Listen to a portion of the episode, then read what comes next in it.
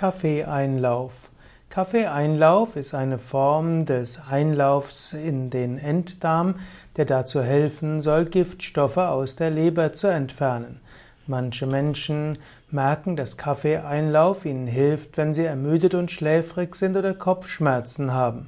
Kaffeeeinlauf soll auch helfen gegen Krämpfe und gegen verschiedene Arten von Schmerzen. Kaffeeeinlauf kann auch den Kaffeeentzug erleichtern, wie auch den Entzug verschiedener berauschenden Beruhigungsmittel. Kaffeeeinlauf kann dazu verhelfen, dass die Leber mehr Galle produziert und das kann dazu helfen, dass Giftstoffe besser ausgeschwemmt werden.